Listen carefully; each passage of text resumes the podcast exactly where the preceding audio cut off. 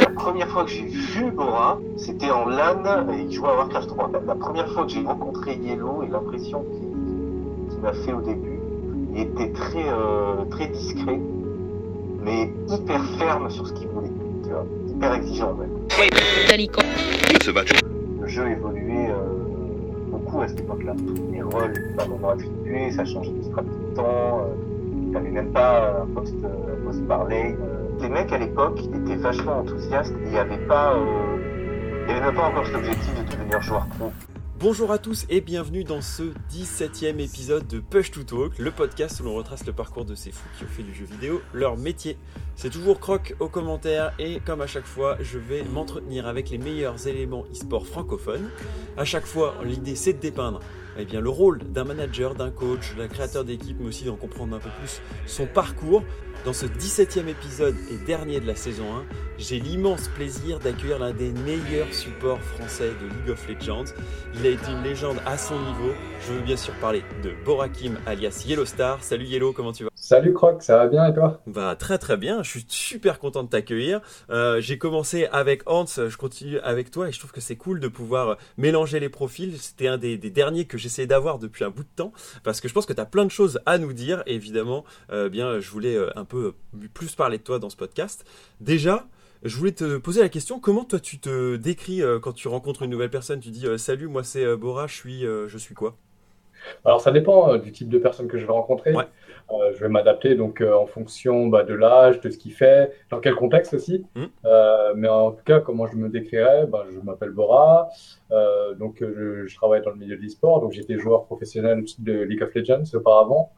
Euh, puis voilà, maintenant, euh, je me suis reconverti en tant que manager, coach, donc plus euh, au niveau du staff. Et voilà. Eh ben c'est une bonne description. On reviendra justement sur, sur, ta sur ton parcours, ta carrière, etc. Mais comme d'habitude, avec mon podcast, on commence toujours par un peu l'ordre chronologique, comment t'étais quand t'étais petit. Et c'est ma question, Bora, tu te dirais, Comment t'étais le petit timide, le fouteux Est-ce que t'étais l'enfant turbulent, euh, le lecteur dans sa bulle T'étais qui toi euh, Petit, ouais. euh, donc euh, il y a des années hein, maintenant. ouais, oui, oui. C'est à partir de quand euh, la petite enfance Ouais, ouais. Tu te, tu te décrirais comment? T'étais un, un... T'étais déjà, t'étais pas tout seul. T'étais avec un frangin? J'avais un grand frère. Euh, j'ai joué très tôt aux jeux vidéo ouais. euh, parce que mon frère, bah, il voulait un partenaire, un compagnon. Euh, donc j'ai commencé à l'âge de deux ans sur la Mega Drive. J'étais quelqu'un d'assez réservé. Mes parents travaillaient beaucoup, du coup on passait euh, beaucoup de temps ensemble avec mon frère à la maison. Euh, on a beaucoup grandi aussi au sein de la famille, donc avec des cousins qui sont quand même plus âgés que nous. Mm. Et voilà, on était surtout beaucoup en famille. Après, quand on a commencé à aller à l'école, ben, on côtoyait des, des voisins, des amis aussi, avec qui on jouait beaucoup. Donc on sortait, on faisait du vélo, on jouait au jeu, et voilà. Et je pense qu'on a une enfance plutôt calme.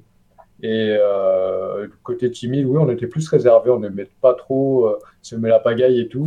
et voilà, donc on faisait beaucoup de choses ensemble. On jouait aux jeux vidéo, au foot, jeux de société, donc voilà un petit peu tout ça. Ok, et du coup, ton grand frère va avoir une influence pas mal, euh, assez forte sur toi, puisque du coup, c'est avec lui que tu vas développer cette passion du jeu vidéo. Tu peux nous en parler C'était du coup euh, des premiers jeux, tu disais, sur Mega Drive avant de passer sur, euh, sur d'autres jeux, la Nintendo peut-être, ou direct le PC voilà, exactement. Euh, j'ai toujours suivi mon frère, donc que ce soit un petit peu euh, à l'école, euh, dans les jeux vidéo. Donc, on a commencé avec la Mega Drive. J'ai beaucoup joué à Sonic. Ensuite, on a switché sur la Nintendo 64, euh, console sur laquelle j'ai beaucoup joué. Ouais. Mais voilà, on s'est pas trop étendu sur beaucoup de jeux en fait. par exemple, les jeux auxquels j'ai beaucoup joué, c'est GoldenEye, Mario Kart et Mario Party, notamment ces trois-là. Et ensuite, euh, voilà, on a joué à ça, on a joué à la GameCube. On a eu pas mal de consoles, donc on a pu avoir de la chance de ce côté-là. Et ensuite, quand Internet a commencé à sortir, ben là, j'ai vraiment pris goût euh, aux jeux en ligne. Mm. Donc, euh, j'ai pu voir que voilà, ça m'attirait. Il y avait la compétition, on pouvait rencontrer de nouvelles personnes et se mesurer à eux. Et, et là, je me suis dit, ah ouais, c'est vraiment cool. Et pour la petite anecdote, on n'avait pas encore Internet chez nous quand c'était sorti, avec le 56K. oui. bon, ça a bien évolué depuis. Euh, je me souviens, c'est des forfaits de, de, 50 heures et que nous, on n'avait pas encore à la maison. On devait aller chez des cousins parce qu'eux, ils avaient limité. Et euh, on était, moi, j'étais super content de pouvoir aller chez eux. Mais je me sentais mal parce que je me disais, en fait, je vais chez eux juste pour jouer. et, je me dis, voilà, alors qu'il faut passer du temps. Donc, on allait faire du foot, on passait du temps avec eux. Mais au fond de moi, j'avais juste envie de jouer. donc, j'allais chez eux et on partageait l'ordi. On était 3 4. Et voilà, c'était juste drôle. Bah, ça, c'est vrai que ça semble être la bonne époque, quoi. Et, ils en parlent, ils en disent quoi, du coup, les parents? Parce que dans des familles où justement on a accès facilement aux consoles et tout, il y a euh, euh, ceux qui régulaient. Je me souviens de quelques joueurs qui disaient, moi, j'avais le droit à une demi-heure. Je crois que c'est Cabot qui disait, j'avais le droit à une, une demi-heure, une heure et tout. Toi, c'était comment? Il fallait tout négocier ou au final, comme ils bossaient beaucoup, tu avais la possibilité d'accéder euh, aux consoles tout le temps? Bah, alors, j'avais mon grand frère. en, gros, on se gardait tous les deux. Euh, on rentrait des cours ensemble parce que mes parents travaillaient jusqu'à tard, ils commençaient tôt et ils, rentraient tard. Euh, on les voyait pas énormément. Donc, on a grandi assez rapidement, on est devenu assez autonome. Et euh, au final, bah, on arrivait à s'autogérer. Mais voilà, moi j'ai beaucoup pris exemple sur mon frère qui lui se débrouillait pas mal. Et quand j'y repense, je me dis, il arrivait à faire beaucoup de choses déjà à son âge alors mm. qu'il était très jeune. Mm. Et je me suis dit, bah, moi j'aimerais bien devenir pareil. Et naturellement, bah, forcément, quand on est un petit peu euh, le petit, ben, on fait moins de choses parce qu'il y a plus de facilité, on est plus encadré. Et, mais euh, au niveau des limitations, euh, tant qu'on n'en abusait pas, donc les règles principales, bah, c'était de bien travailler à l'école, d'avoir des bonnes notes, avoir un rythme de sommeil correct. Et au final, on s'en sortait plutôt bien. Mmh. Donc à l'époque, on n'a jamais eu de difficultés au niveau scolaire. Et voilà, tant qu'on était transparent et qu'on n'avait pas de limitation parce que nos parents bah, savaient en fait ce qu'on cherchait à faire. On jouait au jeu, mais c'était pas jouer bêtement en fait. On s'amusait avec la famille et tout ça. Donc, ils préféraient qu'on fasse ça plutôt que d'aller faire des bêtises en fait à l'extérieur. Mm. Ou, voilà. Donc, on, on, allait faire du vélo, on faisait du foot, mais une fois qu'on arrivait à la maison, on aimait bien en fait passer du temps ensemble et jouer aux jeux vidéo. Hmm. Et ça, c'est cette expérience justement, tu parles du côté social, euh, vous allez la transvaser sur des, euh, consoles de salon, sur des PC qui sont parfois un peu moins sociaux, jusqu'à ce que en fait tu découvres, comme tu le disais, la partie en ligne, qui fait qu'en fait, bah, au lieu de rencontrer des mecs euh, bah, qui, viennent chez toi ou jouer chez eux, bah là cette fois tu vas jouer depuis chez toi, mais face à, d'autres gens qui sont aussi chez eux. Du coup, tu transvases un peu cette expérience là, et c'est sur un jeu comme Dota qui War 3 pardon que tu vas vraiment euh, passer plus de temps. Qu'est-ce qui fait que ça change? Que tu vas rester pas mal de temps sur War 3 alors, ben, j'ai toujours aimé la compétition. Donc, euh, vu que j'ai grandi dans un milieu où il y avait des personnes plus âgées que moi, donc que ce soit mon frère, des cousins, mm. j'avais toujours cette sensation bah, d'être accepté, en fait. Mais je me disais, est-ce que je suis accepté parce que je suis le plus petit de la bande? Ou alors euh, parce que j'ai un bon niveau Et puis, moi, au fur et à mesure, bah, j'aimais bien, en fait, montrer que j'étais plus fort qu'eux dans les jeux, qu'ils aimaient bien, en fait, jouer avec moi. Et au final, euh, bah, j'ai évolué comme ça. Et donc, quand il y a des classements, que ce soit sur StarCraft, Warcraft, voilà, j'essayais toujours de, de pousser, d'aller plus loin. Euh, C'était un petit peu comme en cours. Hein. On essayait toujours d'avoir une bonne note et, entre guillemets, bah, d'être content et de satisfaire en fait mm. euh, les attentes des, des, gens, donc de nos parents en l'occurrence. Et euh, sur Warcraft, voilà, il y avait des niveaux. Euh, il y avait des classements européens. Après, on commence à faire des tournois et c'est vraiment ça qui m'a plu. Et j'ai continué tout simplement pour voir jusqu'à jusqu'où je pouvais aller. Et j'avais toujours cette envie euh, d'aller plus loin, de m'améliorer et de participer à des tournois. Donc, euh, j'en avais pas connaissance au début. Et il y a quelqu'un qui m'a dit, je crois que c'était quelqu'un de chez Millennium, il s'appelait Wolf. Ouais, il m'a dit, tiens, ça serait bien que, que... Non, c'était pas Wolf. Je me souviens plus exactement de son pseudo. Mhm il s'appelait Alexis et il me disait euh, ça serait bien d'essayer de faire un tournoi. Donc c'était les, World Cyber Games, euh, les qualifications. Et je me suis dit bah pourquoi pas, je vais tenter euh, les qualifications en ligne d'abord. Et ensuite j'ai réussi à me qualifier. Je suis allé en event offline. Je crois que j'avais 15 ans et je me suis j'ai fait une bonne perf et je crois que j'avais perdu. J'étais arrivé deuxième et je me suis dit ah c'est cool comme sensation. Il y a, il y a un petit peu d'adrénaline. Je vois que j'arrive à à, décrocher un top 2 mm. en faisant mon premier tournoi et je me suis dit bon bah pourquoi pas continuer l'aventure mm. et tant que ça allait bien donc à la maison avec euh, mes parents avec l'école bah, je pouvais continuer ma passion qui était euh, l'e-sport. Mm. Et du coup, là, euh, comment tu, comment, tu, tu te souviens d'un peu les premières fois où tu commences un peu à réfléchir à masteriser le jeu en mode bon, il va falloir que sur War 3 je connaisse ça, ça, ça, enfin que je teste ce genre de truc. Tu te souviens un peu de ces premières fois où tu commences à devenir bah, du coup expert et à te dire comment je peux en savoir plus? Euh, Donc euh, le jeu en lui-même ou, tout, ce qu'il y avait autour? Tout à fait, l'un ou l'autre. l'un ou l'autre? Euh, bah, je me suis. En fait, c'est beaucoup de jeux qui nécessitent de l'entraînement, Ouais.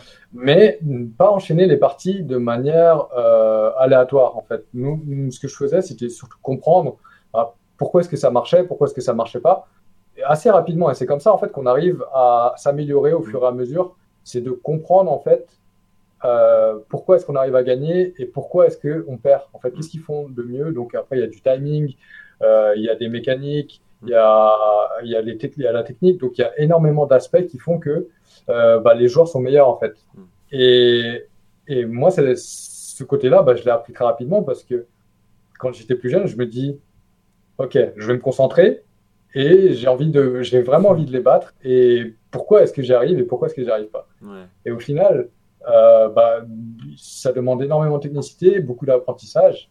Et euh, voilà, je, je suis arrivé à ce stade-là où dès que j'arrive à me placer, on va dire dans le top 100 européen, je me suis dit, il y a quelque chose à faire. Et voilà, je, je continue à travailler.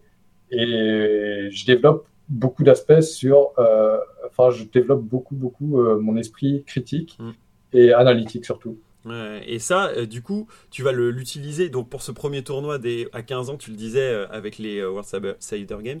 Et du coup, pour ce, ce tournoi-là, tu, tu, tu découvres aussi un autre univers autour de l'e-sport ou pas du tout? Tu suivais déjà pas mal le secteur ou Psycho, le jeune Psycho, il connaissait rien encore?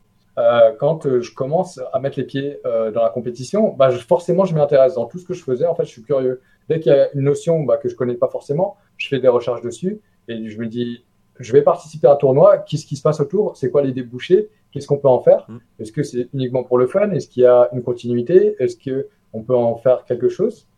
Et au final, bah, de fil en aiguille, je me rends compte que euh, c'est encore très peu développé. Ouais. Donc, c'est vraiment euh, du fun. C'est comme si on faisait une compétition. Donc, euh, par exemple, j'aimais pas mal le foot à l'époque aussi. Mhm. Ben, je me dis, c'est possible de faire des tournois.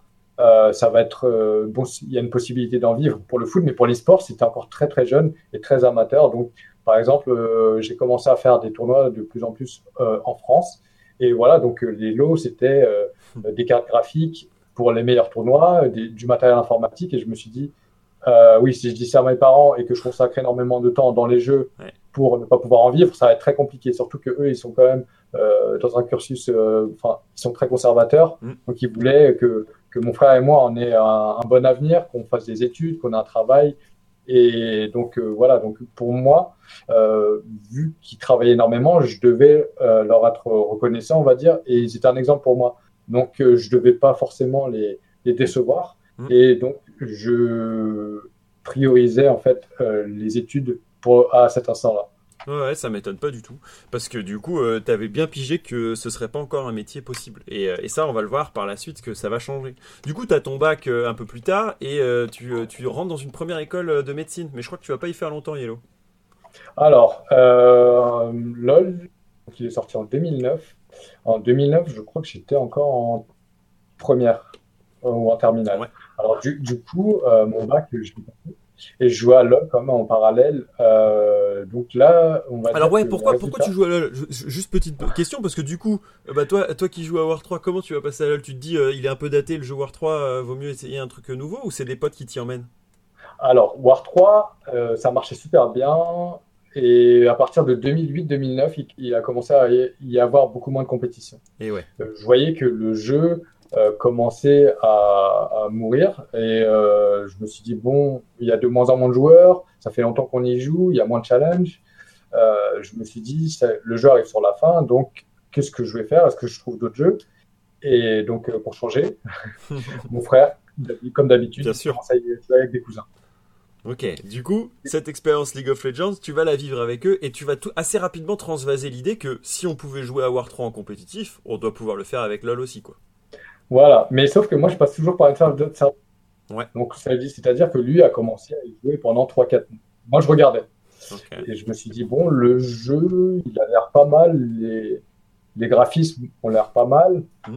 et euh, il y a peut-être quelque chose à faire. Donc euh, je lui dis, voilà, euh, voilà, le but du jeu, c'est sûrement de faire ça, ça, ça. Je regarde, et je vois, je lui dis, quel personnage est-ce qu'il faut jouer? Du coup, il me dit Twitch. Je lui dis, d'accord, euh, c'est quoi comme euh, champion qu'il faut faire avec? Il m'explique. Et puis ensuite, euh, j'ai dit, d'accord, je vais jouer Twitch. Et pendant 500 parties, je crois que j'ai juste joué Twitch. Et je me suis dit, ah, le, jeu est quand même fun. Même si on joue qu'un champion pour commencer, c'est très fun. Ouais. Et ensuite, voilà, j'ai commencé à jouer avec euh, le même groupe de cousins et mon frère. Et au bout de 2-3 mois, je me disais, bon, euh, le jeu commençait à, être bien, il commençait à évoluer, avait des nouveaux champions, mais j'ai envie de jouer à plus haut niveau. Du coup, quand ils jouaient, euh, ils me demandaient de, continuer avec eux, mais je disais non, je dois faire quelque chose, j'ai pas trop envie. Euh. et puis en fait, de mon côté, bah, je lançais parce que j'avais envie de jouer contre des meilleures personnes en fait. Et eh oui. avec des meilleures personnes. C'est le moment où tu lâches un peu euh, le premier cercle d'amis avec qui tu commences à jouer pour essayer d'aller un peu plus loin et grimper un peu en niveau.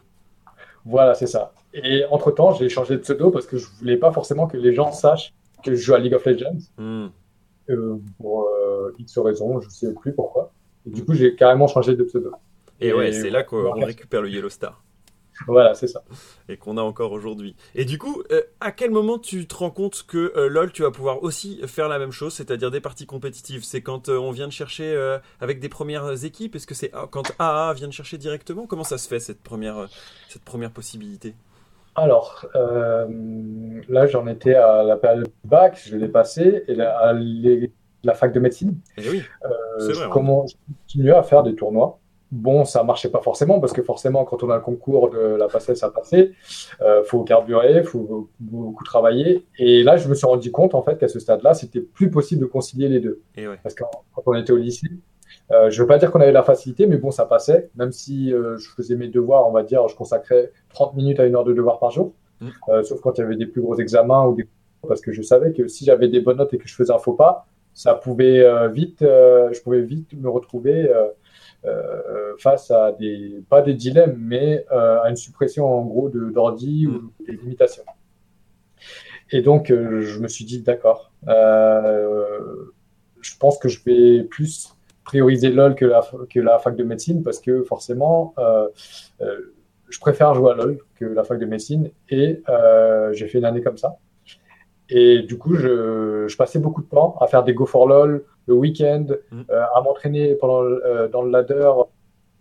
Mais euh, je devais faire tout ça de manière assez réfléchie parce que forcément, mes parents, bah, eux, ils voyaient que je jouais beaucoup. Ils se demandaient bah, pourquoi est-ce que je me concentrais pas sur les études et tout ça. Mm. Donc, c'était assez difficile à ce moment-là pour moi ben, pas de leur mentir, mais un peu de leur cacher en fait. Bah et euh, au final, je jouais euh, pas mal à LoL. Je jouais à peu près 4-5 heures par jour. Mm. Et ensuite, on faisait des Go for LoL. Donc, il y avait des gens avec qui je jouais. J'essayais toujours ben, d'avoir la meilleure équipe possible. Mm. Et au final, on faisait des Go for LoL, on arrive à se qualifier. On faisait des top 1, top 2, voire top 3 chaque semaine. Et ensuite, à partir de ce moment-là, on cumulait des points. Et on a été invité à des events offline. Il y avait Hanovre et tout ça. Et là, tu te souviens de, cette première à Hanovre où tu te dis, euh, ça y est, je pars pour du League of Legends cette fois-ci, quoi?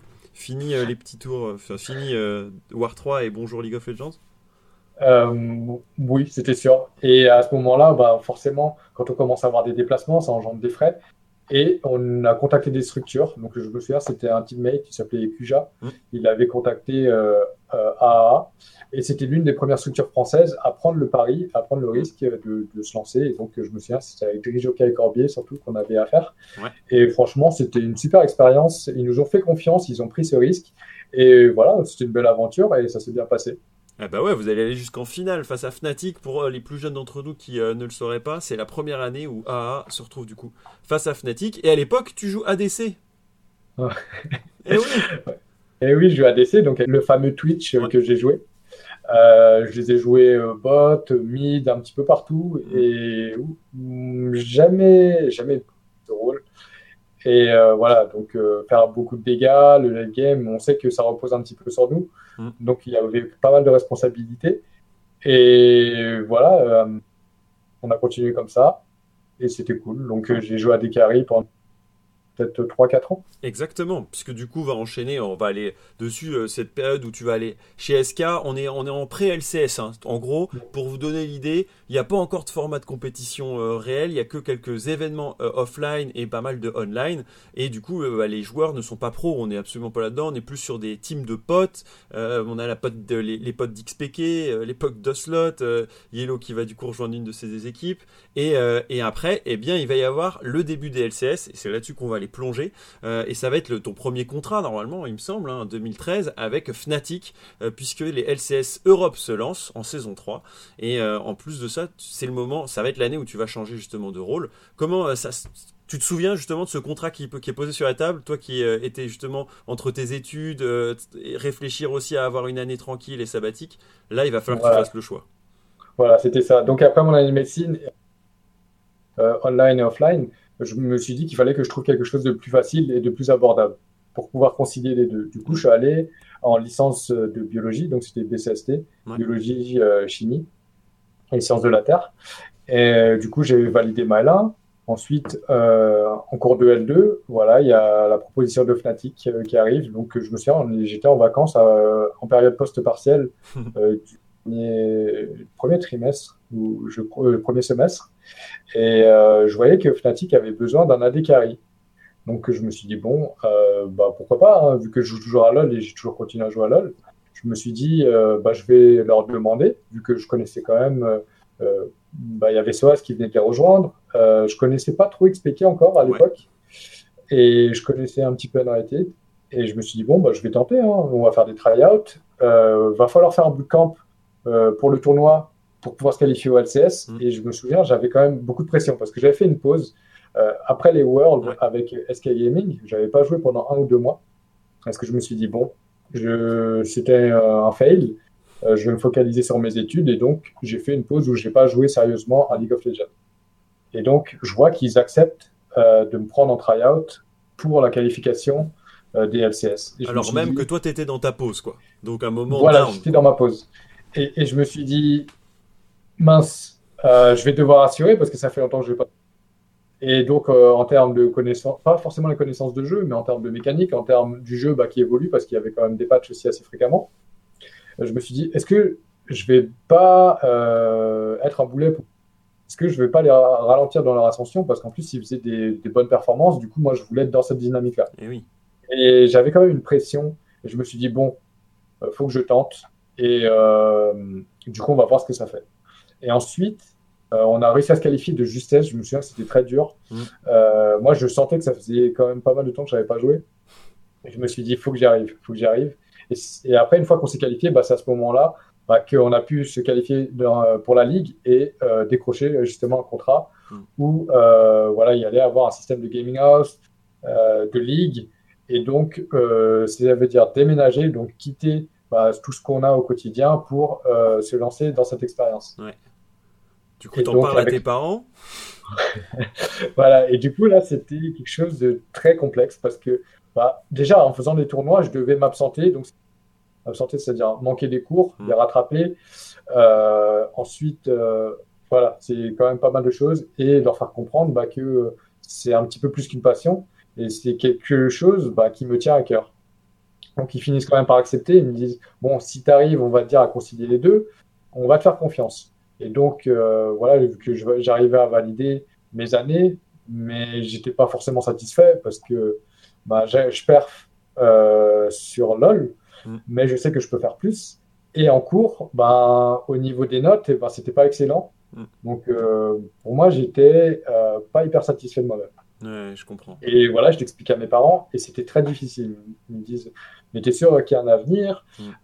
Qu'est-ce que tu vas faire si jamais tu loupes? Donc voilà, j'ai réussi à négocier une année, euh, pas sabbatique, mais une année d'essai. Je me suis dit, bon, euh, même si là, j'en suis au S3, donc au troisième semestre, euh, je mets cette partie-là de côté. Et voilà, les LCS commencent au mois de janvier 2013. Du coup, j'ai vraiment envie d'essayer. Donc hmm. voilà, ils acceptent. Et à partir de ce moment-là, je pars à Cologne. Et avant de partir à Cologne, malheureusement, en plus, euh, j'ai perdu ma grand-mère, mm. ma seule grand-mère. Et euh, c'était quand même quelque chose de dur mm. pour moi. Mais voilà, je me suis dit, avec ces événements qui se passent et qui arrivent, il faut que j'arrive. Mm. Donc moi, ça m'a donné énormément de force pour y arriver. Et je me suis dit que c'était possible d'y arriver vu que j'étais bien entouré. Donc d'une part, j'avais du soutien, euh, notamment de mon frère qui a réussi, on va dire, à forcer tout ça Mm. auprès de mes parents. Euh, donc euh, ma famille qui ne savait pas trop, voilà, ils étaient plus observateurs. Oui. Euh, ils étaient assez sceptiques à ce niveau-là. Mais je me suis dit, bon, bah, faut que je leur prouve que ce que je fais, Ouais. bah, ça peut marcher. Euh, je suis confiant. Du coup, let's go. Mm. Et du coup, voilà, Seul contre tous. Voilà, c'est ça. Seul contre tous, mais bien entouré. Et ça va partir sur les chapeaux de roue parce que vous allez faire premier, euh, le premier sacre de champion d'Europe, puisque du coup euh, les LCS vont vous faire terminer premier, et une réapparition aux Worlds, etc. Du coup, on peut se dire, euh, déjà en année 1, euh, ça commence bien du côté de Yellow pour euh, la famille. Ils doivent se dire, euh, il a l'air de quand même s'y plaire dans cet environnement, non? Bah, carrément, mais du coup, ils s'y intéressaient pas encore. Ah. Forcément, il y avait juste euh, bah, mes cousins, mon frère, bah, eux qui suivaient parce qu'ils y jouaient. Après, euh, la compétition, on va dire qu'à l'époque, bah, euh, on avait quand même la main, Mm. euh, dans le sens où on, voilà, on, on s'entendait bien, on avait une bonne structure derrière nous, donc on était chez Fnatic à l'époque, Ouais. Et ça marchait très bien en termes de jeu, niveau de jeu, euh, l'entente et tout, donc on avait tout pour réussir. Et au final, bah, on a plutôt assuré, donc ça c'était vraiment cool, même s'il y avait des bonnes équipes aussi à l'époque. Mm. Et voilà, donc euh, on commence à gagner le premier split, deuxième split, on se qualifie pour les Worlds. Et euh, je me dis, euh, c'est franchement chouette, c'est chouette de pouvoir vivre ça et euh, de pouvoir vivre de notre passion. Et Mm. donc euh, voilà, c'est juste, euh, on, on réalise pas ce qui se passe. Et là, euh, dès que on leur explique, les parents, donc ils nous appellent, euh, eux, ils m'appellent pour me dire voilà comment ça se passe parce qu'ils n'avaient pas l'habitude justement bah, que je parte, Ouais. euh, d'être loin de la famille, ils savent pas forcément euh, bah, que, enfin notre quotidien. Et euh, mais de voir qu'on y arrive et qu'on réussit, ben ils sont plutôt contents pour nous. Et là ils se disent euh, bah, c'était peut-être pas une mauvaise idée. Et voilà, après on fait un bilan à la fin de l'année Mm. et on voit justement c'est quoi la suite. Ouais, effectivement, ça, ça va être euh, du coup un moment clé quoi cette, année, parce que ensuite ça va plus s'enchaîner. On se retrouve avec 2014 où euh, vous allez faire encore une bonne année avec malgré tout une mauvaise perf sur les Worlds et c'est un peu la fin de la période euh, Cyanide, XPK, etc. Et vous allez aller chercher euh, une difficulté supplémentaire. Ça va être d'aller récupérer Uni et Renover, euh, deux joueurs de très bons solo queue, euh, c'est certain, mais avec peu d'expérience sur scène et euh, peu d'expérience euh, de compétition euh, comme ils avaient pu avoir, ils auraient pu avoir en LCK. Et ça va Mhm. être du coup un changement dra- drastique pour vous. Toi déjà t'es passé support depuis quelques temps et tu vas, il va y avoir une, nouvelle équipe et l'équipe va vraiment beaucoup perf avec le 18-0 mythique. C'est ça. Du, du coup, je suis passé support euh, vers juillet 2013, il me semble, donc pour les Worlds, où là, je me suis vraiment buté au jeu. Je me suis buté au jeu parce que on allait au World et là, on prend le risque et mes teammates, ils acceptent bah, que, euh, que je, je passe au rôle de support. ouais, Pendant deux, trois mois, j'ai fait que de jouer et pour assurer pour pas les décevoir encore une fois. Donc, je voulais leur montrer bah, qu'ils avaient raison de me faire confiance. Mm. Et donc, voilà, on avait décroché justement une place en demi-finale où on avait perdu contre RNG. Je me souviens, on avait perdu contre Uzi. et Euh, oui. C'était vraiment, c'était vraiment une bonne expérience. Et donc, voilà, comme tu le disais, ensuite en 2014, euh, on n'a pas fait une perf euh, à la hauteur de nos espérances. Ouais. Déjà, on, avait, on est arrivé deuxième euh, au Summer Split, on avait perdu contre Alliance. Oui. Et ensuite, on est allé au Worlds où on a encore fait une bootcamp, un bootcamp. Donc, c'était pas quelque chose de nouveau parce que à chaque fois, on était habitué justement à faire des bootcamps avant euh, les gros tournois. Et là, euh, je sentais en fait au fond de moi bah, que euh, on n'était pas dans une très bonne posture dans le sens où, bah, en termes de scrim, en termes de niveau de jeu et tout ça, on se sentait pas aussi à l'aise que Mm. euh, les fois d'avant. Ouais. Et donc, euh, voilà, il y, avait quand même une mauvaise ambiance qui s'était installée au sein du groupe. Il y avait peu autant de confiance. Du coup, euh, bah, c'est ce qui a mené en fait à, au disband de l'équipe et on a changé justement tous les joueurs. Ouais, Donc exactement. chacun est parti dans toutes les directions. Et ça, du coup, du coup, ça a été un peu un. Enfin, toi restant dans l'équipe Fnatic, tu vas avoir un, un rôle un peu différent à ce moment-là. J'imagine que tu passes de j'étais un des coéquipiers de Reckless, XPK, Cyanide à euh, on va rester avec Reckless qui est encore le petit jeune talent, mais par contre, euh, il va falloir rebuild quelque chose, quoi. C'est ça. Et donc là, on en vient à, à Uni Hangover. Ouais. Et c'était pendant le bootcamp d'avant où justement on avait Scream, on avait des entraînements contre des équipes. Donc pour commencer, on commençait toujours doucement. Donc on prenait des équipes challenger, on prenait des mix, des trainees et tout ça. Et on jouait contre eux. Et là, on tombe contre une équipe où il y a Oni dedans. Et je me souviens, il jouait Jace, il jouait Jace Smith, il jouait Jace Stop. Ah ouais. Et on se fait, qui, en fait, il, nous bêtait genre 20 minutes alors que c'était des gens qui jouaient même pas ensemble. Mm. Mais qu'est-ce qui se passe? Et du coup, là, on, s'est posé des questions. Et ensuite, euh, l'année suivante, euh, tout le monde part. Et je me dis, bon, moi, je vais pas partir, je vais rester ici parce que j'ai passé deux superbes années chez Fnatic mm. Et ils m'ont fait confiance. Et donc, moi, j'ai fait l'appareil. Ouais, par, par loyauté un peu. Voilà, c'est ça. Et euh, on s'est dit, voilà, qu'est-ce qu'on va pouvoir prendre? Donc, euh, nous, on a pensé à. Du coup, on l'a contacté et tout. Et on a dit, ça serait bien que tu prennes en fait un autre joueur euh, coréen que tu connais, et pour que d'une part, il puisse jouer avec toi, mais aussi que tu te sentes pas trop seul. Et du coup, il a choisi Over. Et Over, lui, c'est d'une part parce qu'il parle anglais, mais il n'avait pas forcément une bonne réputation. parce qu'il avait fait un ou deux splits pas hyper corrects, mais nous, on lui a dit ok, euh, nous on te fait confiance de toute façon, on va voir ce que ça donne. Et au final, bah, c'était deux super gars. Euh, Rainover, il parlait bien anglais, il y avait c'est quelqu'un qui était très souriant, euh, ça, il avait toujours la pêche et moi je me suis dit, euh, ouais, c'est bien, même s'il ne parle pas anglais, mm. bah, on sait que bah, humainement parlant, on arrivera bien à se compter. Je veux dire, de toute façon, c'est universel. Donc, même si on ne sait pas parler, on sait que les bonnes intentions et tout ça, les gens le remarquent. Et au final, bah, on y arrivait comme ça. Et euh, ensuite, euh, pour compléter l'équipe, ben, je me disais, voilà, il nous manque un AD un mid. Mm. Donc, je commence à ouvrir euh, le menu de la solo queue et je me dis, voilà, bon, on, va, on va chercher. Du coup, je commence à contacter et là, je tombe sur Febiven à la classe. non, c'était Febiven et Steelback, pardon.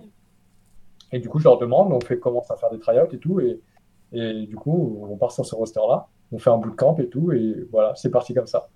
Et là, c'est fantastique. On, le, ça commence avec un magnifique split en 13-5. Vous gagnez euh, face au, UOL, euh, voilà, bon, ça c'était 2015. Et puis après, il y a le MSI où vous vous trouvez face à SKT. Pour moi, c'est un match euh, d'anthologie parce que c'est.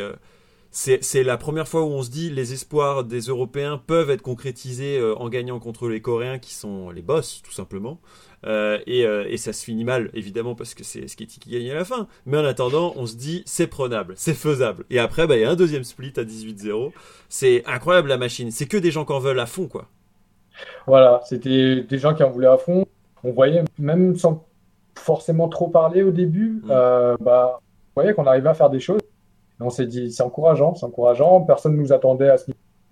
Et du coup, nous, c'était que du bonheur. On, enfin, on prenait plaisir à jouer ensemble et tout.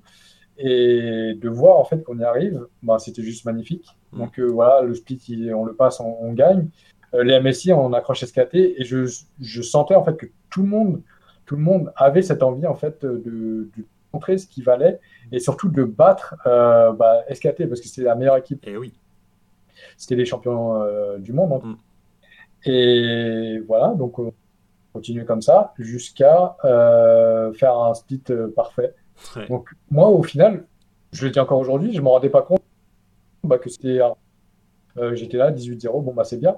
Et au final, maintenant, en prenant du recul, je me dis, bah, c'est en fait, c'est chouette ce qu'on a fait. Bah et au fur et à mesure, en fait, euh, de, dans la carrière de pro gamer, on, perd en émotion parce qu'il faut tellement se contrôler, il faut tellement faire, garder son sang-froid, mm. gérer le stress et tout ça, bah, qu'on en perd énormément d'émotions. Et voilà, donc euh, c'est juste une petite parenthèse. Non, mais t'as raison. Et pas que en émotion, j'ai l'impression, Yellow, parce que tu, tu vas euh, passer dans une forme olympique. C'est quoi ce, Ça va être une transformation de A à Z, pas que en tant que joueur, pas, pas, pas que entre ADC et support. Quand on est joueur, euh, c'est pas seulement jouer à des jeux vidéo. Il y a beaucoup plus d'aspects qui rentrent en jeu. Donc, que ce soit déjà faire des interviews, donc savoir s'exprimer devant la caméra, communiquer avec nos fans via les réseaux sociaux, justement qu'il y a une proximité, qu'on échange, qu'on montre ce qu'on fait au quotidien, euh, qu'on puisse leur répondre parce qu'ils font aussi partie de notre. Euh, donc l'image qu'on veut transmettre. Après, il y a le marketing, euh, il y a tout ce qui peut être monétaire. Donc on se rend compte bah, justement qu'il y a des enjeux qui sont quand même importants. Exactement. Et donc c'est à partir de ce moment-là que je me suis dit, je commence à faire des, des, interviews, des documentaires, des films.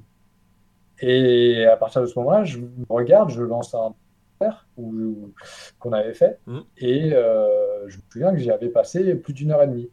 Je commence à lancer, je me regarde à, je me dis, c'est pas l'image que je veux euh, que je veux renvoyer de moi. Tout à fait. Et du coup, du jour au lendemain, je décide justement bah, de, de, faire un régime et de faire une transformation physique, non pas seulement physique, mais aussi bah, pour mon bien et ma santé.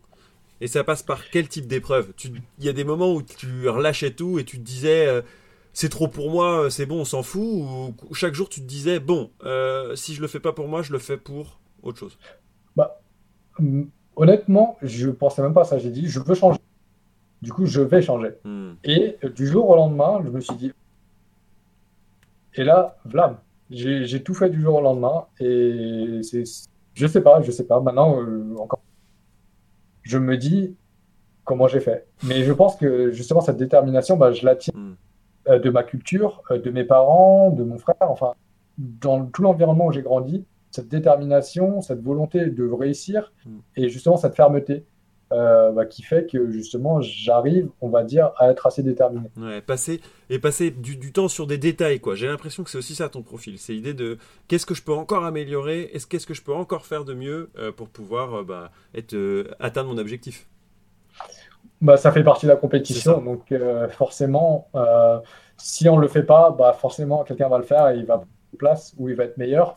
Et c'est de l'ordre du détail. Mais avant le détail, il faut quand même consolider les bases et ensuite on pourra s'attaquer aux détails. Ça. Les bases étaient tellement solides que si on revient sur, sur ton aspect compétitif, c'est les Worlds 2015 qui vous emmènent une nouvelle fois en demi-finale. Une nouvelle fois. Et cette fois, c'est avec Coup Tigers. Euh, face à Coup Tigers, vous allez tomber 3-0, euh, mais sacré parcours euh, de ces Worlds 2015 avec l'équipe. Un sacré parcours, je m'en souviens encore. C'était très décevant d'ailleurs. pendant ce bootcamp en 2000, on s'est énormément entraîné contre Escalade. Je pense que facilement plus de 50% de escrime, c'était contre SKT. Ah ouais. On avait un bon pourcentage euh, de win, donc euh, qui était supérieur à, à 50%, ça c'est mhm. sûr. Et, euh, et, voilà, ça se passait super bien, on était hyper confiants. Mais après coup, pour, enfin c'était en tout cas mon sentiment et comment on l'a vécu, mhm. c'est qu'on s'est beaucoup trop entraîné.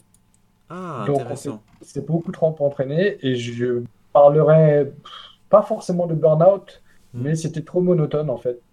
Et tout le monde s'en est rendu compte euh, après coup bah, qu'on avait entre guillemets perdu un petit peu cette envie euh, de, jouer. Et c'était hmm. plus du tout la même art, et c'était tout ça. C'était machinal en fait. Et, du coup, euh, je pense que c'est un peu ce qui nous a porté défaut parce que nous, on était convaincus qu'on allait battre Koutaïga. Et oui. Mais voilà, on n'avait plus cette même envie. et on arrivait à, on arrivait au bout de la course. Quoi. Hmm. Donc ils, ont mérité, ils ont beaucoup mieux joué ce jour-là. Mais quand j'ai regardé des replays, euh, la com me disait on avait largement les armes pour les battre. Hmm. Mais malheureusement, on n'était pas encore assez préparé pour y arriver. Bon, et ça, ça va être euh, le point de, rupture ou le signal pour toi d'aller euh, voir ailleurs, puisque c'est le moment où tu vas partir chez TSM. tu t'es dit, ça y est, il va falloir que je fasse autre chose que d'être joueur Fnatic du, coup, nous, on était convaincus qu'on allait arriver en finale contre. Et euh, parce qu'on on avait travaillé pour, du coup, même quand on gagnait, bah, on, savait, on savait qu'on était meilleur que nos adversaires et qu'on pouvait gagner. Et du coup, euh, on a parlé de burn-out, énormément entraîné. On faisait beaucoup sur le cube, beaucoup de stream, mais en fait, on, quand on est vraiment à un haut niveau, on vit pour le jeu, on respire le jeu, et il n'y a que ça qui compte en fait. Mm. Et bah, quand on gagne, donc commence le janvier. On n'a pas de pause parce qu'après, on a le split, final, MSI, le split, euh, final. On a les Worlds. Après, euh, il y a le All-Star. Enfin, du, coup, il y a énormément de choses. Forcément, moi, quand je revenais en France, euh, j'étais pas forcément euh, proche de la communauté. Je voulais faire des choses, mm. que ce soit des familles, que ce soit des, des, OP ou des choses comme ça. Entrer ben, ça nous laissait très très peu de temps de repos et de temps pour nous. Donc, euh, même quand on venait, c'était histoire une semaine. Moi, je me souviens, je comptais facilement 10 à 11 mois de, de, de, joueurs et un mois, on va dire, de repos. On va faire autre chose.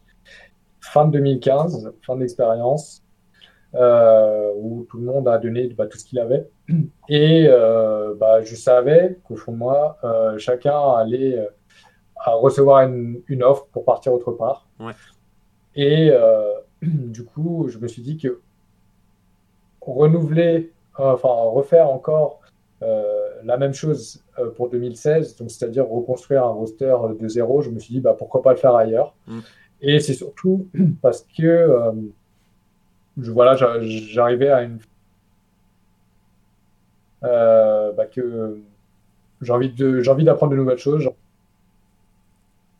Et c'est à ce moment-là bah, que euh, j'ai été contacté par TSM pour euh, les États-Unis. Mais je pense que c'était pas forcément une bonne idée. J'avais juste besoin de, de six mois, un an pour pouvoir justement continuer et poursuivre ma, carrière de joueur. Et pour moi, c'était une erreur justement bah, d'enchaîner alors que je savais que j'étais pas tout frais. Hmm. Ouais, en vrai, on, va dire que euh, si tu avais eu 6 mois plutôt de off plutôt que d'aller à TSM, euh, t'aurais préféré quoi. Parce qu'au final, ça te soulageait pas tant que ça. Il fallait que tu t'accultures à un nouveau système avec d'autres joueurs, un autre Elo, avec euh, en plus un, en, NA, il y a un, une solo queue qui est pas forcément évidente. Du coup, finalement, il aurait fallu plutôt 6 mois de, pause, c'est ce que tu dis. Voilà, je pense que voilà, je, je vois que donc notamment en Corée, où pas bah, à s'arrêter pour le temps d'un split. Mm. Et euh, encore une fois, après coup, je me suis dit, c'est ce que j'aurais dû faire parce que je ne me sentais pas en fait, de, de, rejouer à fond. Parce qu'au mm. final, que ce soit en NA ou en Europe, quand j'y repense, c'est exactement la même chose. On est des progrès. Euh, le système est à peu près le même, donc on s'entraîne, euh, on veut performer, donc ça se ressemblait à peu près. C'est juste après l'extérieur, la langue, la culture qui est un peu différente. Mais on est là pour faire la même chose. Hmm. Et donc, euh, vraiment, j'avais besoin d'une pause à ce moment. Et du coup, bon, cette pause, tu vas la faire en NA et ça va emmener l'équipe jusqu'au deuxième place des Spring Playoffs. Voilà, ça c'est ce qu'on va noter. Mais euh, le cœur y est pas forcément. Toi, tu vas revenir pour le Summer. Euh, chez, Fnatic après le Spring chez TSM dans cette année 2016 et ça va être la dernière année de LCS pour toi t'en retires quoi? C'était avec Kiki, Spirit, Febiven, Reckless à peu près hein, pour l'idée Mm, c'est ça. Moi, c'est difficile à dire parce mm. que, encore une fois, c'était une sorte d'échappatoire. Ouais. Où, encore une fois, euh, je me sentais à l'aise, mais forcément, quand on se sent pas euh, à l'aise, en confiance nous-mêmes, où qu'on aille, bah, ça marchera pas. Au final, bah, c'est un, peu, euh, un peu ce que j'ai vécu en 2016.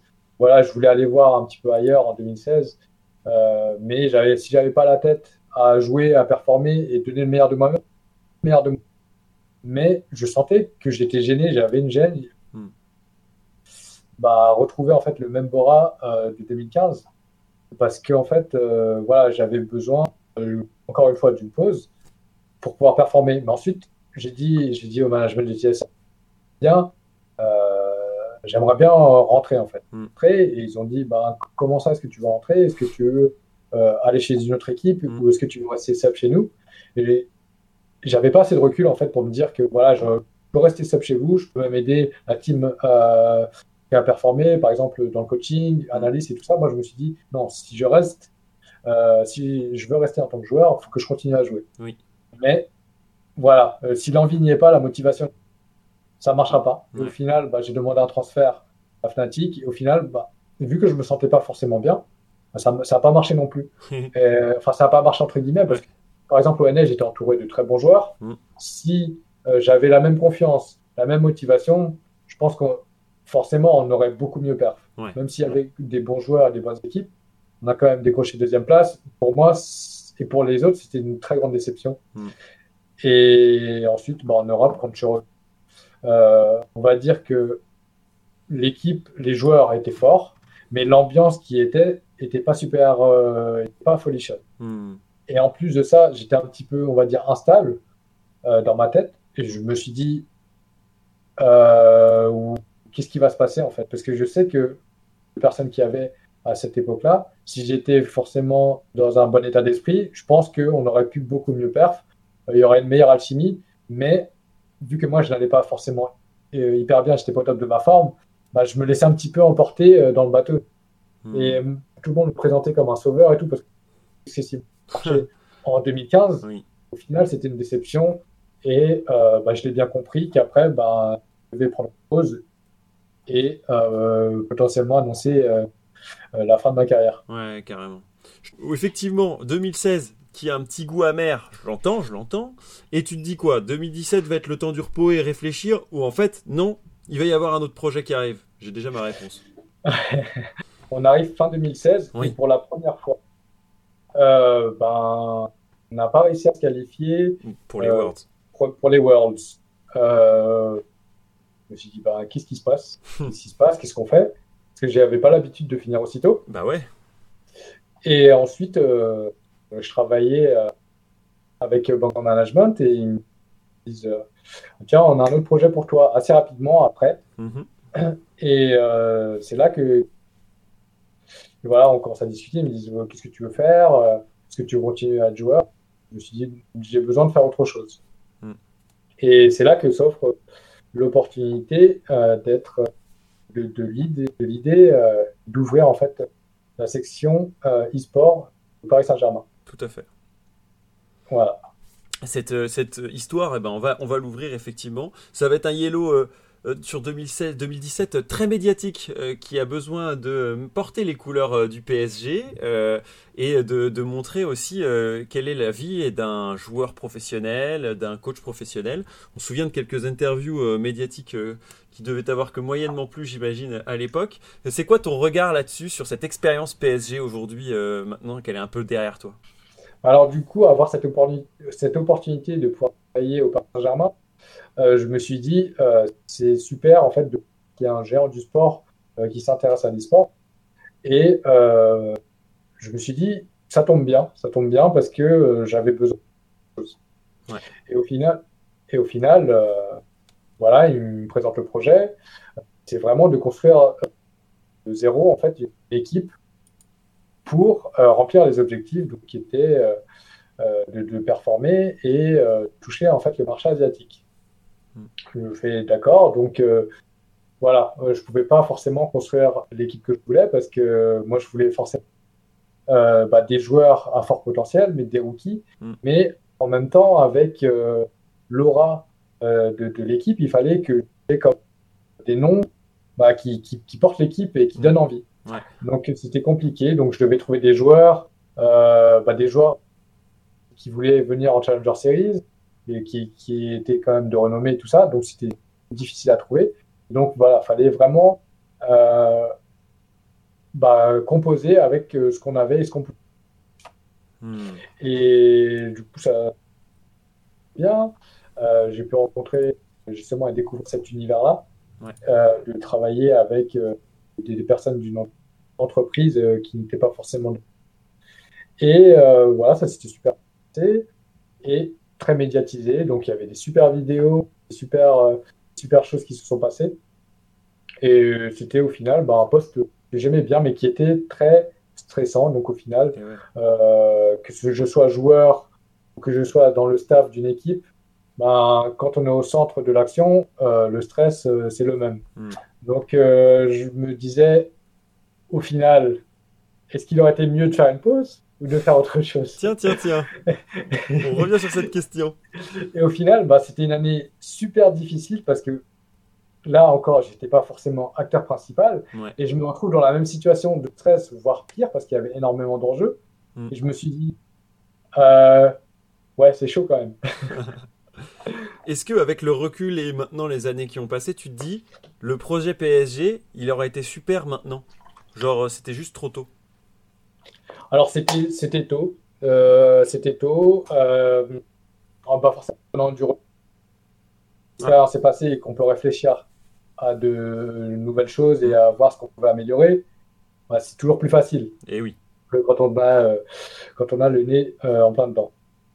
Et bah forcément, là, il y a deux, deux années qui se sont passées. Et oui énormément de choses bah, qui ont continué d'évoluer, à se développer. Forcément, à l'heure actuelle, ça aurait été beaucoup plus facile. On est d'accord. Mais et du coup, je vais faire une aparté à, cet endroit-là parce que c'est le moment où tu sors également un autre objet. C'est un livre, Devenez un champion de League of Legends, euh, qui est juste derrière toi d'ailleurs pour ceux qui le repéreraient. Euh, et, euh, et, je voulais un petit peu te questionner là-dessus c'est toi qui as d'une nature, tu le disais un peu plus tôt, un peu timide, euh, réservé, dont l'objectif est de masteriser parce que tu es un compétiteur. On va te proposer d'écrire ce bouquin. comment ça te vient cette idée-là et pourquoi tu l'as sorti finalement? Alors, j'avais toujours eu cette envie, en fait, de, pouvoir justement témoigner que euh, j'ai vu qu'avec mes parents, c'était compliqué euh, bah, de, me lancer dans l'e-sport. Et donc, c'était d'apporter des témoignages au lieu de toujours répéter, bah, de pouvoir l'avoir par écrit. Comme ça, il y a des références. Euh, de voir justement bah, comment ça se passait au sein de la famille, mm. de voir mon parcours. Et voilà, c'était vraiment une volonté de, de, vouloir transmettre euh, que j'ai eu cette idée-là en fait. Mm. J'ai eu cette idée-là, donc euh, c'était euh, grâce aussi à Bonbon Management qui m'ont qui m'ont trouvé l'éditeur. Et donc voilà, j'ai travaillé dessus. Et c'était en 2016 justement quand je suis revenu chez Fnatic, j'ai vraiment eu cette envie de me lancer dans l'écriture avec avec l'éditeur. Ouais. Très, très bonne initiative, je trouve, et c'était, je trouve, déjà très mature parce que tu n'étais pas encore très vieux. Et, et, je trouve que l'idée déjà d'écrire un peu sur, son parcours, etc., était assez euh, fantasque presque. Au début, je me suis dit, pourquoi il a besoin d'écrire ça? Et ensuite, j'ai l'impression que c'était aussi un peu la fin de ta thérapie, quoi. Genre, euh, tu avais fait un peu tout ce que tu voulais faire sur la partie joueur. Voilà, c'était un petit peu ça. Euh, vouloir transmettre, parce que donc autobiographie, mm. et il y a une partie aussi bah, du, jeu, donc les bases du jeu. Mm. jouer, parce qu'on me demandait souvent, voilà, je suis joueur, j'aimerais bien m'améliorer. Euh, pourquoi est-ce que j'arrive pas à m'améliorer? Du coup, je me suis dit, donc il faut que je me penche sur ça. Après, je suis conscient que le jeu évolue, donc c'est pour ça que je rentre pas forcément trop en détail, hmm. mais euh, je mets, on va dire, le minimum pour pouvoir euh, bien comprendre le jeu. Ouais. Euh, et, du coup, la, dernière séquence que je veux aborder avec toi, c'est l'actuelle au final, et celle qui a déjà euh, presque deux ans. C'est LDLC. LDLC que tu as rejoint après le projet PSG en tant que Head of eSports. Ton rôle a un peu changé au sein de LDLC, j'imagine, à plusieurs reprises. Tu pourras rapidement nous en parler sur quelles sont tes missions. Euh, mais du coup, encore un autre rôle, et ça y est, j'ai l'impression que c'est le moment où on se dit il se sent à sa place, il a son rôle d'encadrant, en même temps il a d'autres projets, d'autres missions que lui donne LDLC. après justement ces années un peu de doute, il trouve un équilibre. Voilà. Du coup, euh, c'était euh, pas de stress, mais là, on devait performer. Donc, quand on est dans un environnement comme ça, euh, on va dire à très haut niveau, on a énormément d'attentes. Donc, il faut forcément les accomplir. Et je me suis dit, voilà, je veux retourner vivre en France. Mm. et qu'est-ce que je veux faire? Qu'est-ce que je veux réellement faire? Mm. Et j'ai toujours été dans la formation, vouloir former des joueurs, vouloir trouver des talents euh, pour les faire évoluer, tout ça. Et euh, bah, c'est chez Team LDLC justement que j'ai trouvé euh, chaussures à mon pied. donc c'était une structure qui était déjà bien en place, avec des bons joueurs. Et ce que je voulais faire, bah, c'était les amener vers le titre de champion de France et les objectifs justement qu'ils voulaient atteindre. Mm. Et donc la première année, je me suis, voilà, je suis arrivé, je voulais voir un peu comment ça se passait au sein de la structure, avec les joueurs, le staff et tout ça. Et au final, bah, je, je m'y plais énormément. Donc, euh, on avait une équipe en. donc, c'était l'Open Tour encore. Ouais. Euh, on faisait des tournois, euh, donc l'entraînement et tout ça. Et moi, je voulais vraiment faire évoluer. Et donc, ça s'est plutôt bien passé la première année, même s'il y avait quand même énormément de hauts, mais aussi énormément de bas, donc c'est très instable. Mm. Et au final, l'année d'après, on s'est fixé des objectifs un petit peu plus, euh, plus stables et on va dire euh, viser plus haut, vu que c'est la compétition. Chaque structure aimerait bien remporter des titres. Et voilà, euh, je pense que cette année, on a plutôt bien réussi au niveau national. on a réussi à remporter les deux splits, la Coupe de France et le dernier tournoi. Donc, euh, franchement, c'est plutôt bien, même si on n'a pas forcément réussi à performer au niveau européen. Euh, c'est quand même une déception pour moi parce que j'aime pas perdre. J'imagine. Mais, moi, je vais te le dire, Bora, il y a un truc que, je trouve un peu ouf si on y réfléchit. Il y a trois ans, euh, enfin, il y a deux ans quand tu arrives, tu récupères Comp et Eka. et c'est deux joueurs qu'on va retrouver sur les scènes majeures l'année prochaine. C'est pas un peu une fierté euh, C'est pas l'accomplissement enfin de dénicher un talent comme Comp euh, qui a 16 ans euh, en, quand il arrive en joueur grec et qui repart maintenant avec des promesses de LLCS, enfin LIC ah, bah, En fait, ce qui est, ce qui est drôle, c'est qu'en y réfléchissant, il y a quand même beaucoup de joueurs qui sont séparés. Ouais. mais qui maintenant sont enfin, bien évolué. Donc, euh, je comme tu m'as dit, Comp, Eka, euh. Dandan, euh, Crowny, tout ça. Du coup, Mm. c'est marrant parce que du coup, on arrive à avoir des joueurs, à les former et ils trouvent, juste, ils évoluent et maintenant, ils sont- Donc, pour nous, c'est mission accomplie, même si on aimerait bien les garder, mais Bah, bien sûr. parce que forcément, ben, ils, ils ont euh, la possibilité et la chance de pouvoir jouer euh, ailleurs. Et bah, déjà, c'est que d'une part, ils ont, euh, ils ont, ils peuvent, euh, comment dire, bah, c'est grâce à eux, c'est grâce à eux parce qu'ils ont du talent, ils ont appris. Et nous, si on arrive à, à les aider euh, pour atteindre leurs objectifs, bah, c'est bingo, on aura tout réussi, quoi. Mm. Et bah, c'est super, euh, c'est super, euh, c'est super cool. Ouais, Euh, J'imagine enrichissant en plus parce que tu les vois grandir. Et toi, du côté de, de LDLC, c'est quoi le, le mojo? Comment tu arrives à t'inspirer pour pouvoir trouver, enfin, savoir comment bien faire ton job? Parce que c'est pas évident. Ah, bah, en tant que coach, c'est vrai que c'est pas forcément évident Euh, parce que d'une part, euh, coach, être coach e-sport, qu'est-ce que c'est? Bonne question. Vous avez Euh, trois quand heures. on- Du coup, nous, quand on est coach, euh, on aide les gens, on aide les joueurs. Mais qui est-ce qui nous aide? Hmm. Du coup, il faut s'auto-coacher. Il faut arriver les joueurs. Mais après ça, après toute cette journée, bah, est-ce que nos méthodes marchent bien? Comment est-ce que nous, on fait justement pour être solide? Et parce que, encore une fois, pour pouvoir aider les autres, il faut bien sentir dans sa peau Hmm. et euh, pouvoir se manager soi-même. Donc, euh, c'est tout un travail sur pour justement euh, être, être en place, quoi. Mm. Et donc, d'un côté sur le jeu, donc soit stratégique et tout ça, après sur le opérationnel, donc, il y a énormément de choses à travailler. Effectivement. Bon, évidemment, là, on vient de retracer en moins d'une heure euh, la plupart, euh, enfin, neuf années de compétition et, de coaching. euh, donc, j'imagine que on n'a pas pu tout, tra- tout tracer, évidemment. Mais t'en reviens, reviens toi de, se dire que t'as déjà tout ce parcours alors que t'as pas 30 ans? Bah, pour dire vrai, je, je, je m'en rends toujours pas compte en fait.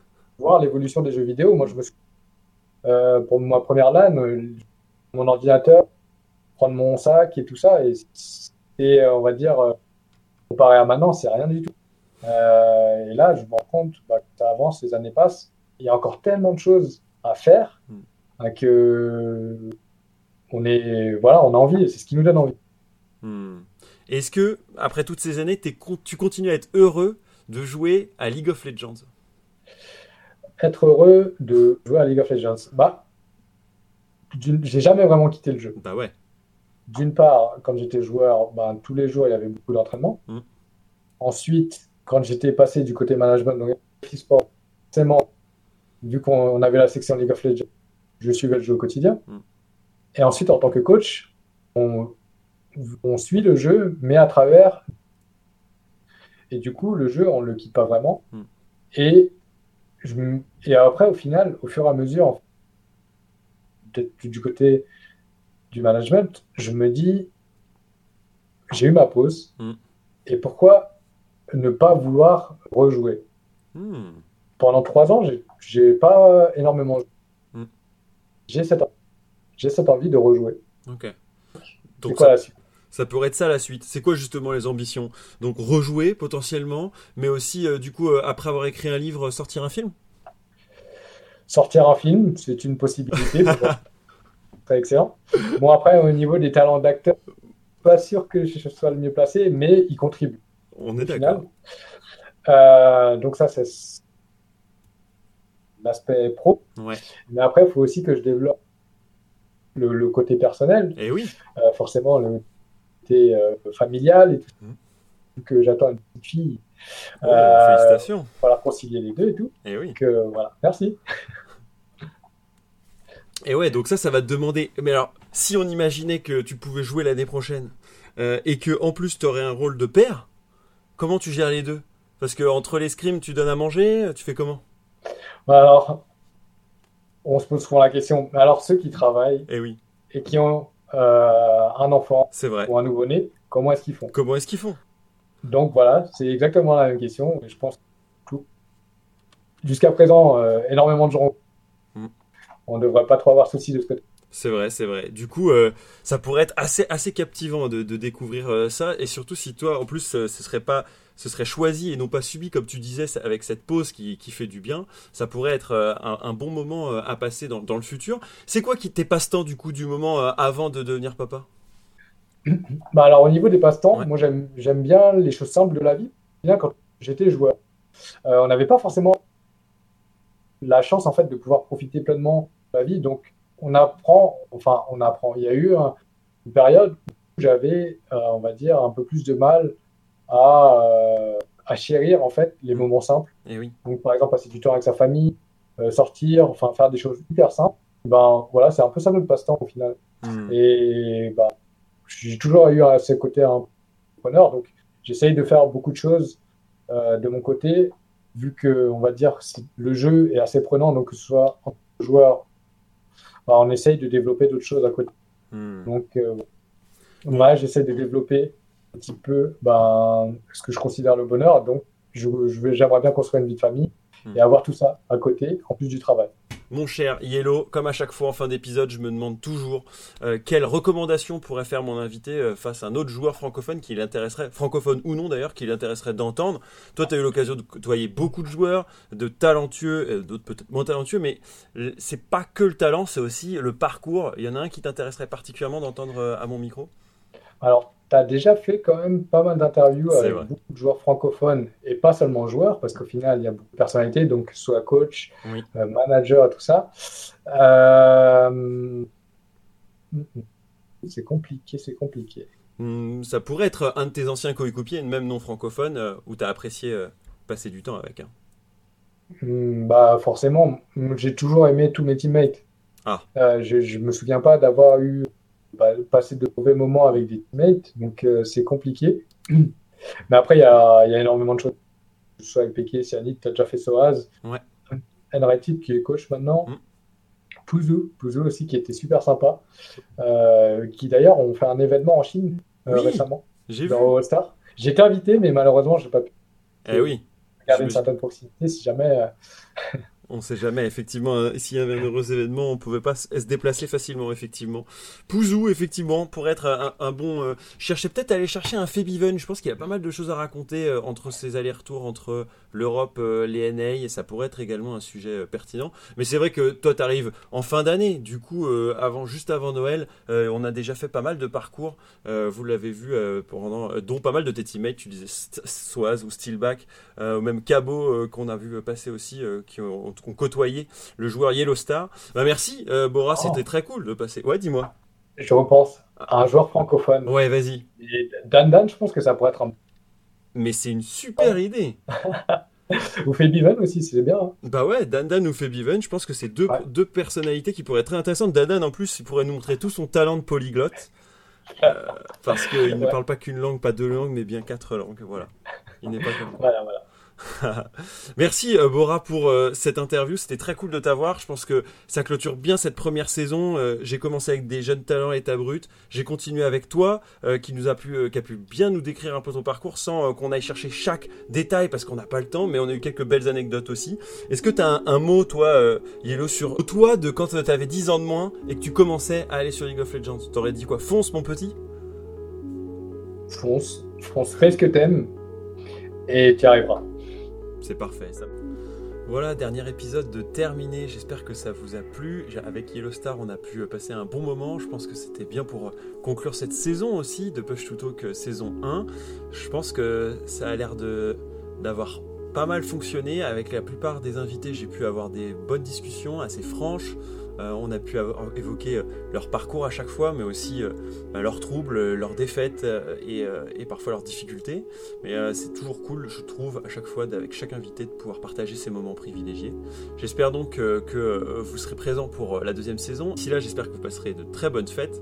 Je vous dis à bientôt. N'hésitez pas à partager ce contenu autour de vous, comme d'habitude. C'est toujours très sympa et ça me permet eh bien, de partager la bonne nouvelle, tout simplement. Je vous souhaite à tous une très bonne soirée, une très bonne fête et à bientôt.